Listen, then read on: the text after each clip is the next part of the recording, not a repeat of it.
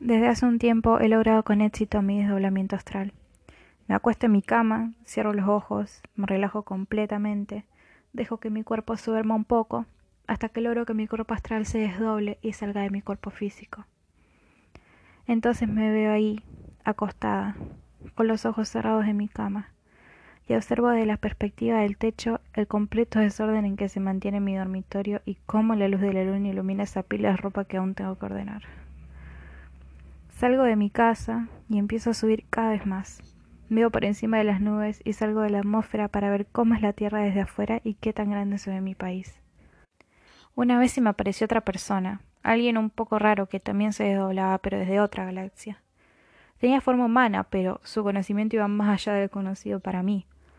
Pasamos un par de horas que en realidad fueron segundos, hablando sobre qué pensábamos acerca de la muerte, si en realidad había más allá, entre otras miles de cosas.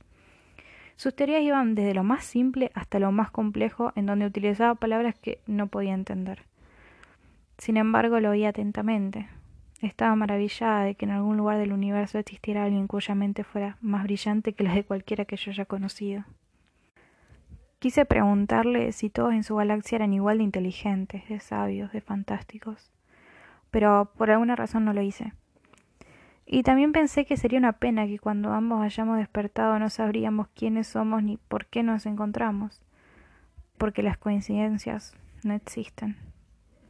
También se me pasó por la cabeza no despertarme para quedarme escuchando sus increíbles historias y teorías, pero probablemente el tan maravilloso se cansaría de darme una, para él, aburrida charla acerca de por qué nuestras almas decidieron encontrarse esa noche.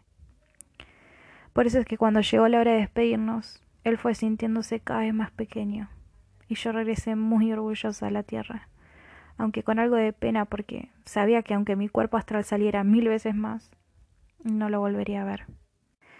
Y así fue, no volví a verlo. A veces me pregunto si nuestros cuerpos astrales se siguen encontrando inconscientemente en esa estrella, en esa estrella en la que nos sentamos a mirar el universo, y cuando lo hago esa duda no me deja dormir. También me pregunto si se acordará de mí o si para él fue un viaje más donde se encontró una chica normal de una galaxia. Espero que no, porque yo encontré más que eso en él. Encontré la inspiración que me hace seguir viviendo para darme el lujo de viajar a verlo al menos una vez más, aunque eso tal vez nunca pase.